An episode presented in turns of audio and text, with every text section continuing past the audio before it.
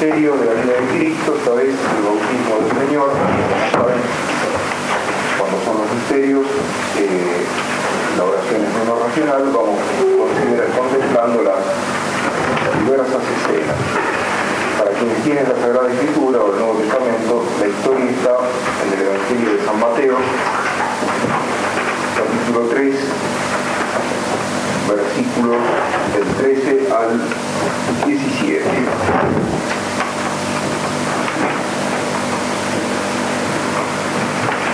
Primer lugar, Jesucristo se despide de la Santísima Virgen. Lo que a los 12 años, cuando él se quedó en el templo, no había sido más que una separación pasajera, un temor, ahora es una separación definitiva. La Santísima Virgen tendrá que aceptar que Cristo termine definitivamente con la vida del hogar en Nazaret. No se niegan los lazos humanos, permanecen, pero Cristo tiene una obediencia más alta, la obediencia al Padre. María en esto ejercita su oficio de madre de misericordia, porque cuando ella aceptó a Cristo en la encarnación, lo aceptó para nosotros, en favor de nosotros. Hizo ser madre del Redentor de la humanidad. El hecho mismo de aceptarlo, lo entrega, lo ofrece. Ahí está la grandeza del corazón de la vida tantas veces el amor materno se deforma, es una parodia del verdadero amor, el amor que debe ser, que la madre quiere acaparar al hijo, lo quiere absorber, lo quiere atar a sí misma. Recibe a su hijo para entregarlo a Dios y la voluntad de Dios es que lo entregue a los hombres. Por eso acepta que Cristo cumpla con la voluntad del Padre. Y para ello debe dejarla, debe lanzarse a la vida pública. La Virgen tiene frente a sí la soledad, pero ella consciente a lo que, con lo que Dios le pide. Yo soy la esclava del Señor.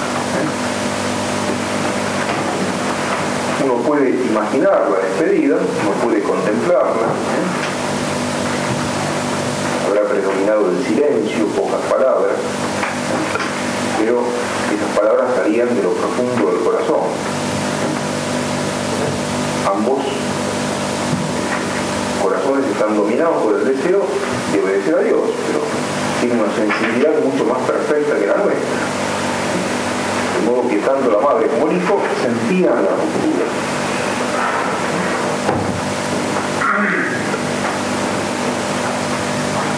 Después de dejar la casa, nuestro Señor atraviesa las calles de Nazaret. Los puentes del pueblito, un caserío en Nazaret, la sinagoga, se habrán agolpado sus recuerdos.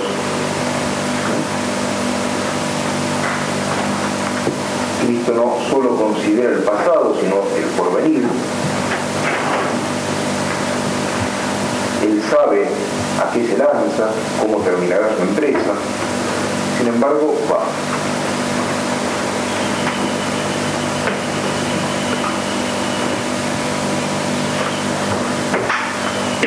Después, en la larga marcha, Cristo llega al Jordán, donde bautizaba Juan. Allí en el Jordán estaba el bautista,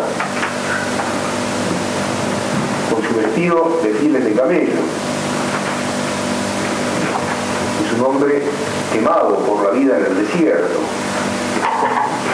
por el ayuno y la penitencia.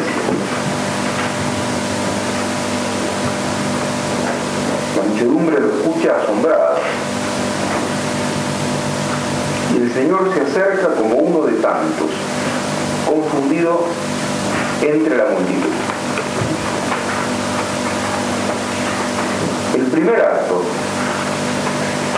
redentor de Cristo en el seno de la Virgen había sido en favor del bautismo. Lo había limpiado de pecado, lo había purificado de pecado. Ahora, el primer acto público del Señor es un acto de humildad. Nuevamente va hacia el bautismo. El bautista había sido enviado por Dios para preparar al pueblo judío a recibir al Mesías. Los fariseos, que se creían justos, desdeñaban, despreciaban escuchar las advertencias y las amonestaciones de Juan. Juan les había dicho que era una raza de víboras y que la ira del Pendía sobre sus cabezas. Ellos lo despreciaban. Lo tomaron por un loco, por un exaltado y volvieron a Jerusalén.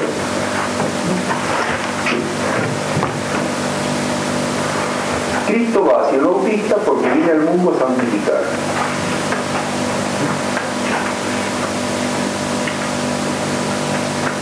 Viene para enseñar. Y sin embargo, allí está, frente al bautista como si él necesitara ser santificado y como si él necesitara ser instruido.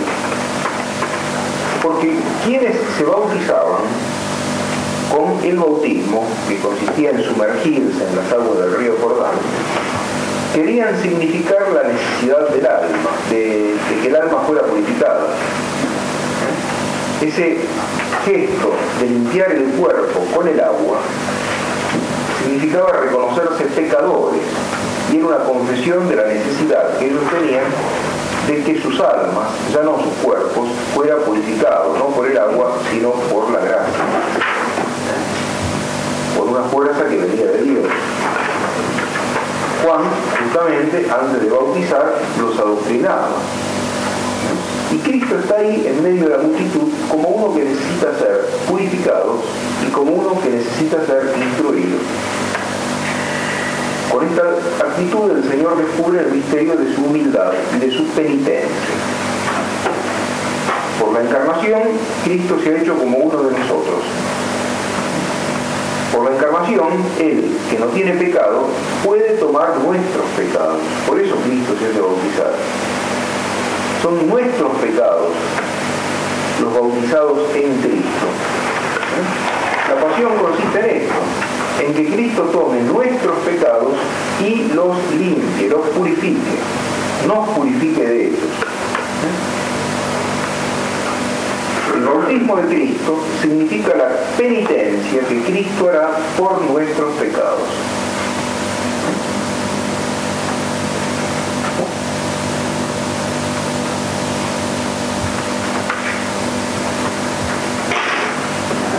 Terminado el sermón, el Señor se pone en la fila y espera pacientemente que le toque el turno.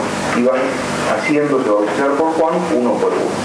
Como saben, el bautismo no es como ahora, no era como ahora, se echa agua sobre la cabeza, sino que consistía en la inmersión ¿eh? de todo el cuerpo. El agua limpiaba todo el cuerpo. Ese gesto expresaba la necesidad de una limpieza total, pero no del, del cuerpo, sino del alma. Van pasando los soldados, los publicanos, hombres comunes, pecadores públicos, se sumergen en el agua esa limpieza corporal, por una parte era el reconocimiento de que necesitaban limpiarse y por otra parte de que esperaban del Mesías la limpieza del alma.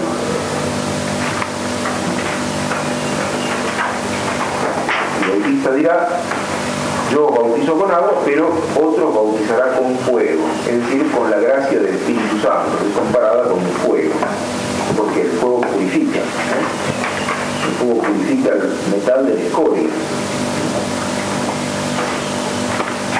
Entre ellos, les había dicho Juan, hay uno que lo bautizará de tal manera que consumirá las impurezas del corazón, es lo que importa.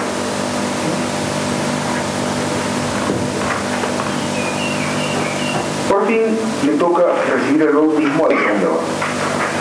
Hasta entonces, el bautista no había visto nunca al Señor.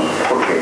Porque la Virgen vivía muy lejos de su prima, que se encuentro entre la Virgen y su prima se había dado cuando ambos niños estaban todavía en el vientre de sus respectivas madres, luego se habían separado y Juan de niño había sido llevado al desierto. De modo que Jesús y el Bautista jamás se habían visto. El Espíritu Santo le hizo conocer a Juan quién era el que tenía delante. Y al conocerlo se entabla una lucha de humildades. Así como Santa Isabel se había sorprendido de que la Virgen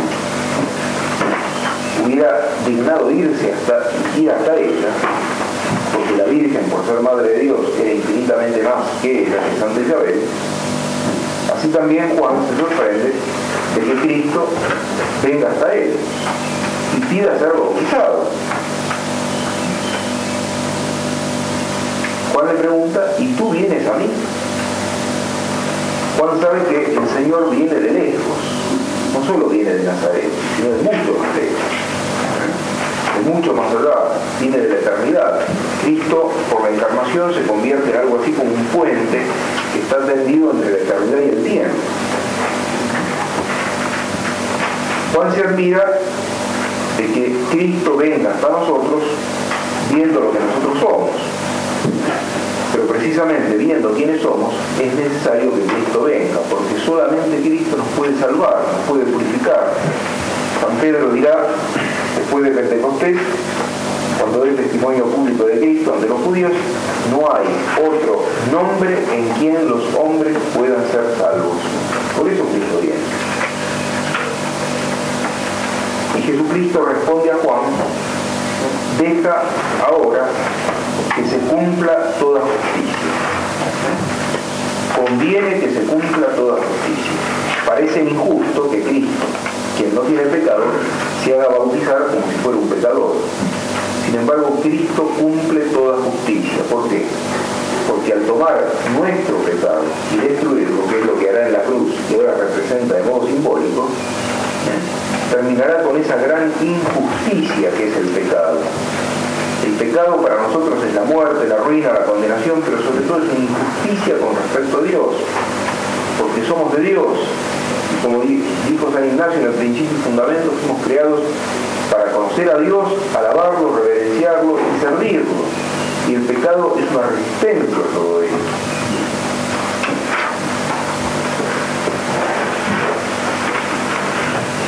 Liquidando el pecado, el hombre podrá vivir en la absoluta sumisión al Padre. Y esta es la justicia fundamental. Juan es humilde y por ello es obediente y hace lo que el Señor le manda, es decir, consciente que Cristo sea bautizado por él. Y Cristo se sumerge en las aguas del Jordán. En la Sagrada Escritura, el Jordán es un símbolo de la vida humana. Nace en el norte, una región montañosa, eh, muy bonita, florida, ¿eh? pero a medida que avanza, entra en una profundidad espantosa y termina en el mar de la muerte. Termina en el mar de la muerte, el mar de agua salada, donde no hay vida. Se sumerge por zonas que están muy por debajo del nivel del mar. Por ahí corre el río Jordán. Es una representación, Dios domina no solo la historia, pero también la geografía. ¿no? Los paisajes también expresan misterios de la vida espiritual. Ese curso del Jordán en el que Cristo quiere hundirse representa la vida, el hombre creado por Dios. Por eso el, Jordán con la belleza del paisaje en el que nace expresa la, hermosura de la vida humana tal como el hombre salió del mano de Dios, en estado de gracia, justicia original, con los dones naturales. Sin embargo, ese lanzarse por una zona espantosa y desembocar en el mar de la muerte expresa la ruina obrada en la vida humana por el pecado. Cristo se sumerge en el Jordán porque se sumerge en nuestra muerte, la muerte acarreada por el pecado.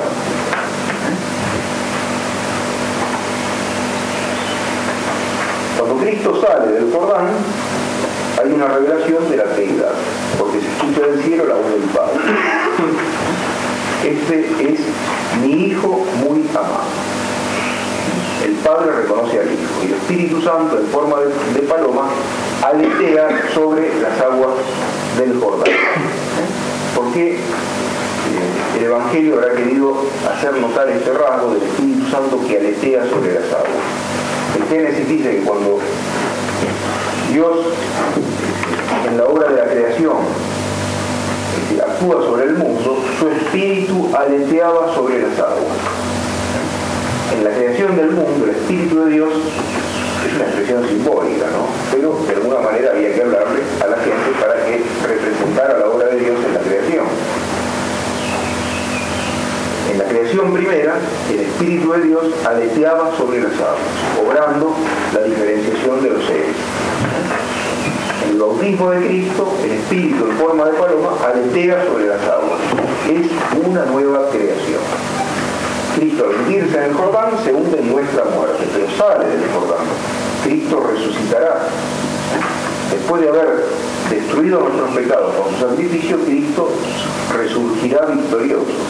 Y esa resurrección, ese resurgir de Cristo después de su pasión, será como una nueva creación. Por otra parte, en el Nuevo Testamento, Cristo dice, yo hago nueva todas las cosas. Yo renuevo todas las cosas. El Espíritu Santo que decía sobre Cristo que surge de las aguas, muestra a Cristo como aquel que hace nueva todas las cosas gracias a su sacrificio.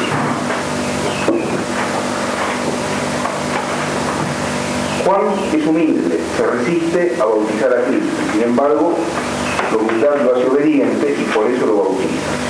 Y Cristo, que se deja bautizar, se muestra como máximo de la humildad. Se pone en el último lugar.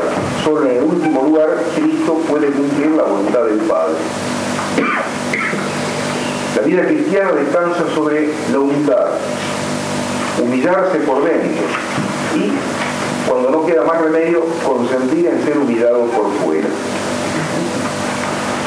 no, tener más que lo que nos eleva a nuestros propios ojos y a los ojos de los demás. Anoche veíamos, cuando consideramos el cántico de la Virgen, el Magnífica, la Virgen dice, elevó a los humildes, es decir, aquellos que están vacíos de sí mismos y no se apoyan en sí mismos, sino que confían en Dios, cuelgan de Dios, dependen de Dios. Depender significa eso, colgar, ir pendiente de Dios del poder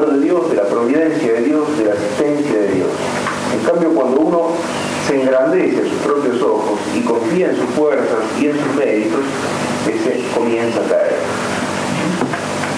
Cristo se hunde en el Jordán para ser levantado. Cuando Cristo, detrás, después de cada humillación de Cristo, hay un reconocimiento del Padre. En la contemplación anterior habíamos visto que Cristo se oculta y se manifiesta, se pierde en el templo, pero cuando los padres lo encuentran, está rodeado por los doctores quienes los escuchan asombro. Se oculta y se manifiesta. Aquí en el bautismo lo mismo.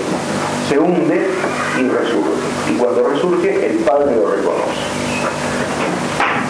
Estar persuadido de que uno no puede ser despreciado tanto cuanto merece Cristo tomó nuestro lugar, tomó nuestros pecados y apareció delante de Dios Padre como pecado y maldición, dice San Pablo. No hay que tener esa forma china de humildad que consiste en eh, fingir humildad que no se tiene. Pero cuando hay que conocer la humillación, muchas veces hay que conocerla, hay que en el fondo tratar de conservar la calma porque uno no puede ser despreciado tanto cuanto merece lo cual no es incompatible con la dignidad que hay que tratar de mantener. Pero en definitiva, ojo con el orgullo, ojo con la soberbia. Sin eso no hay santidad cristiana.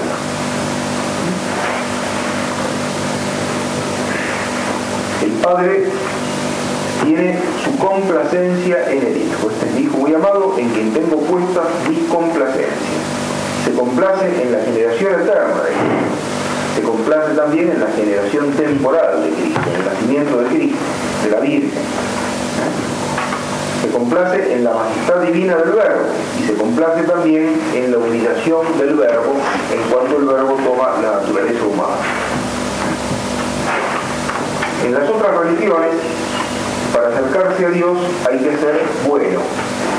En cambio, Cristo se ha acercado a los pecadores y purifica nuestros pecados en sí mismo. Se hunde nuestra muerte para lavarnos de nuestros pecados. Esa es la diferencia fundamental entre el cristianismo y las otras religiones. En las otras religiones el hombre debe purificarse ¿eh? para acercarse a Dios. Aquí es Dios quien se acerca a los pecadores. ¿eh? Y nuestras impurezas son lavadas en el sacrificio de Dios hecho hombre.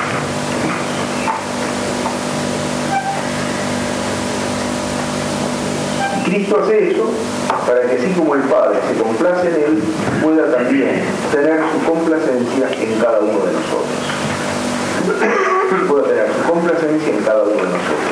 En la medida que, en que aceptamos la obra de Cristo, esa purificación que Cristo ha obrado en favor nuestro, y ponemos los medios para recibirla, que son la fe y la vida en coherencia con la fe que tenemos, la penitencia, la oración, la gracia que viene de los sacramentos, etc., esa imagen de Cristo se va formando en nosotros. Y Cristo y Dios Padre, al mirarnos a nosotros, ve el reflejo de su Hijo. Y entonces Dios Padre también se complace en nosotros. Esa es la razón por la cual Cristo quiso despojarnos, Cristo quiso limpiarnos de nuestro pecado por amor al Padre, para que así como el Padre tiene eternamente su complacencia en Él, pueda también tener su complacencia en nosotros, porque nosotros reflejamos la imagen de Cristo. Pero eso sí, para reflejar la imagen de Cristo hay que tomar en serio lo que San Ignacio nos trata de inculcar en esta segunda semana. Hacer de nuestra vida un seguimiento de Cristo estar dispuestos a luchar contra aquel espíritu que no es el espíritu de Cristo. Y es decir, no aflojar en la lucha ni ceder en el combate por las renuncias y los sacrificios que ese combate implica. El premio es lo que Cristo llamaba el tesoro escondido. ¿Cuál es el tesoro escondido? La misma vida de Cristo extendida a nosotros. Nosotros entonces, interiormente en nuestro espíritu, nos convertimos en un reflejo de Cristo. Y el Padre tiene su complacencia en nosotros como eternamente la tiene en Cristo. Este es el sentido de todo lo que Cristo hace.